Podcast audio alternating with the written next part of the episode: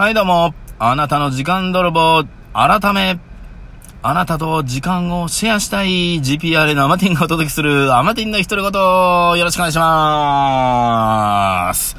イェイイェイ。さあ、えー、祝201回目ということで皆さん、えー、いつもご視聴ありがとうございます。えー、今日からですね、えー、なんて、タイトルコール、なん、なんて言えばいいかな、そのー、んと、キャッチフレーズね。キャッチフレーズをですね、変えます。変えます。だって。変えます。あなたの時間泥棒から、あなたと、えー、時間をシェアしたいというね、えー、12分一緒にシェアしていこうと、ね。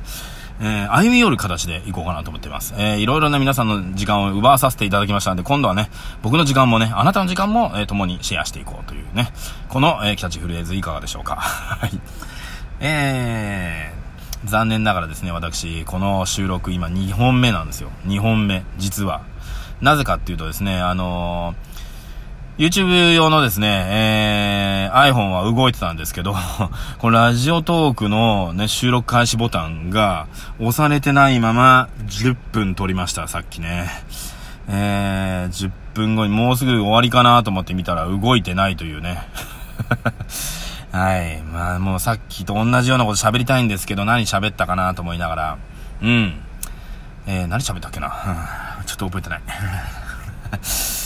さあ、えー、まあ、ゴールデンウィークね、明けまして、えー、ちょっとね、まあ、緩和、自主規制？自主規制？なんていうの？うん、自粛、自粛がですね、少しずつ緩まってきてるのかなと思いつつ、えー、私は在宅中でございますので、今近くのですね、えー、外でやるとね、すごくあの iPhone が熱くなってね、大変なことになるので、えー、今ですね、地下中にね、えー、スーパーの地下中に入ってきました。うん。なので、そうするとね、暗いんすよ。ねなので、まあ、の、YouTube 上がるとき見ていただけると上がりたいんですけど、シャル君がですね、今ね、あの、ライトアップされてます。はい。ね、ライトアップされてますので、はい。よろしくお願いいたします。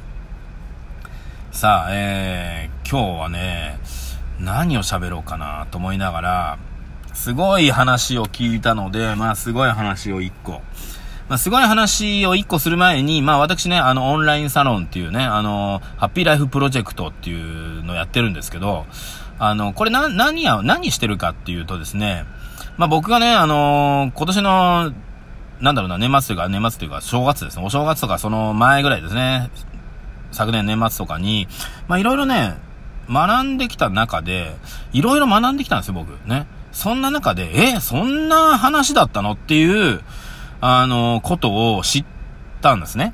あ、なるほど、こんだけ頑張ってんのにね、あの、お金のことをさ、苦労はしてるし、とか、なってるのは、なるほどなと、俺の頑張りが足りないとかじゃないなと。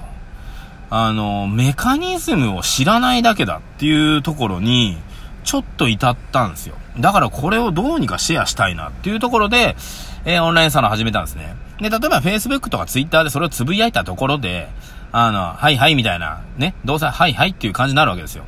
なので、これはね、興味のある人にしかもう、俺はね、あの、伝えないとこうと思って、えー、始めたんですね。で、Facebook で、まあ、グループ組んで、まあ、無料でね、あの、そういったお金のこととか、本当にね、あの、正面から、えー、向き合いたいなっていう方、ね。なんだかんだ人ってさ、ごまかしごまかし生きてるじゃん。お金足りなくてもお金足りてるような顔したりとか、本当はもっと欲しいのに我慢したりとか、うーん、もっと楽したいのになーとか、ね。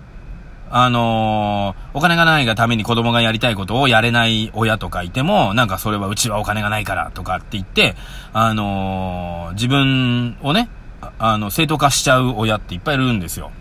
それ、僕もね、そういったところで育ってきたので、そういうの嫌だなと思いながらも、やっぱそういう風にならざるを得なくなってきてる、来てたのも現実的にね、ちょっとずつあったので、で、そんな中でね、いろいろやってきた中で、あ、どうにかね、クリアできそうな雰囲気になってきたなと思ってたんだけど、でもやっぱりなと思ってた中で、あ、なるほどなと、お金のな、回し方、流し方、なんか、そのが考えがなかったな、みたいな。っていうことを知ったので、まあ皆さんとシェアしたいな。で、これは、あんと、ね、そういったことを本当にね、あの、実際どうにかしたいなとか、本当にそこを真剣に、ま、悩悩んでる方とか、迷ってる方、うん、学びたい方ね、に、まあ、伝えれたらいいなと。で、僕がね、すごいわけじゃないので、ここはね、シェアしながら皆さんと共に、えー、ね、お金から、えー、まあ、奴隷から脱出しようっていうので始めたわけですね。だから、まあ、いろんなとこツイッターとかね、あの、フェイスブックとか言ってるけど、あんまり反応が悪いのは、あ、皆さん余裕なんだなっていう感じなんですね。まあ、別に俺に教えてもらわなくても知ってますよっていう方はいれば、いるとは思うんですけど、それは全然それでいいんですが、いいんですがってことなんです。本当にそうですかってことなんですよ。はい。ね。お金だけあってもダメじゃないですか、世の中って。うん。なんだけどお金がないと困ってしまうっていうね。だから、まず、お金、最低限お金をまずクリアして、えー、次のステップ行きましょうっていう話なんですね。で、大体の方一生をお金のことで悩んで終わっていきます。はい、これ間違いないです。だから、えー、っと、お金の、うんと、ことを早くクリアしたいっていうだけです。で、そのクリアするために、方法論というかね、考え方っていうのを、えー、今年の、要するに、まあ、正月前とか、去年の年末に、知っちゃったっていうことです、私。あ、なるほどなと。よかったなと。このタイミング、もう、もう10年早く聞いてたら、もっと、俺今頃って思ったけど、まあ、そんなこと言ってもね、始まらないので、まあ聞いた瞬間からね、あの、こういう風にしようと思ってやり始めてるんですね。で、この間暇だったので、うんと、そのオンラインサロンのですね、えー、プロモーション、あの、ムービーみたいな、ね、予告編みたいなの作りまして、えー、ね、かっこよくやったんですけど、別にそれといってね、あのー Facebook のね、グループでやってる内容をちらっと見せつつ、有料会員様向けの動画に出てた内容もちらっと見せつつみたいなね、のを作ってみましたので、見て、一度ね、見てみてください。はい。で、気になる方はですね、Facebook でですね、ハッピーライフプロジェクトっていうのを検索していただくとですね、出てきますので、えー、そこでね、あの、グループ参加みたいなのを押していただければ、えー、承認していきますので、よろしくお願いいたします。で、まあ、これを踏まえた上で今日はちょっとあえてね、お金の話というか、すごい話っていう、すごいのかなうん。でも、うわ、やっぱね、日本だけに目を向けてちゃいけないなっていう話をしますね。えー、日本の、えー、っと、まあ、株式市場ですね。東証一部、東証二部とかあるじゃないですか。で、東証一部に入っている、まあ、有名なね、会社2000社ぐらいあるそうです。東証一部に登録してるというか。えー、そこの、企業価値、企業の、そこの2000何社ある企業の価値企業資産価値ですね。が、えー、だいたい500兆円ぐらいあるそうです。500兆円ぐらい。はい。2000何社の、その企業の価値で。だから例えばトヨタだったり日産だったりとかそういった大きな大手会社、会社から入ってるわけですよ。はい。ね、楽天とかも多分入って、あ、楽天入ってんのかな？とか、入ってる中で、はい。いいですか？これを踏まえた上で、いいですか？えー、アメリカのね、有名な会社、えー、ガーファ。聞いたことありますか？ガーファ。ガーファ。プラス M。ガーファムという表現するかどうかわかりませんが、G、Google、A、えー、A がですね、えー、Apple、Amazon。そして、えー、F が Facebook。で、M がマイクロソフトですね。この5社。えー、Google、Apple、Amazon、えー、Facebook にマイクロソフトですね。ビル・ゲイツのマグマイクロソフトです。はい。ね。その5社の企業の資産価値というか、企業価値ね。500兆円。どう思うこれ？どう思う？だから、1社で100兆、まあ、単純にね、単純に1社で100兆円の価値。えー、2200社で500兆円の価値だから、1社だとなん、どれぐらいの価値なのかちょっとわかんないけど、ね。で、日本ですごいって言われる、まあ、今大きなね、会社で、例えばね、あの、楽天さんとかのね、楽天の企業価値ってか、そういったのが、だいたい1兆、えー、何千億円らしいんですね。1兆ですよ。ガーファン、1社で100兆ぐらいの価値があるってことですよ。もう、点で話にならないってことです。だから日本の東証一部のね、2000何社で、えー、立ち向かっても、その5社に、ようやく並ぶっていうね。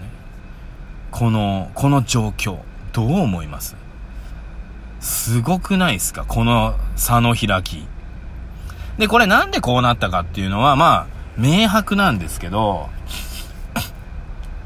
まあ日本はね、ものづくりの国だってことで、あの、要するに、インターネット、SNS っていう形の展開が下手くそすぎたっていうところなんですね。だからそこにお金をかけれなかったのか、まあ、ね、っていうところもありつつ、そういったところが育ってないんですよ。で、これ一つのね、俺、原因はね、まあこれあんまり言うと怒られそうですけど、あのー、NTT だと思ってます。はい。ね。はい。あそこが、まあ、ど、最初ね、まあ、えー、電電公社から始まって、ね、国の、あれでしたけれど、うんと、要するにその通信の事業を、独占じゃないんだけど、独占してたがために、て、発展しなかったんですよね、インターネットモードか。韓国では ADSL がやってる頃、日本はまだまだね、えー、ダイヤルアップでね、早くなって、あのー、ISDN ぐらいの勢いだったんですね。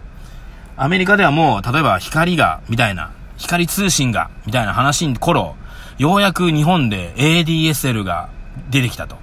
で、その ADSL も広げたのは実は Yahoo で、みたいな。Yahoo が、ね、要するにソフトバンクですよ、今で言うね。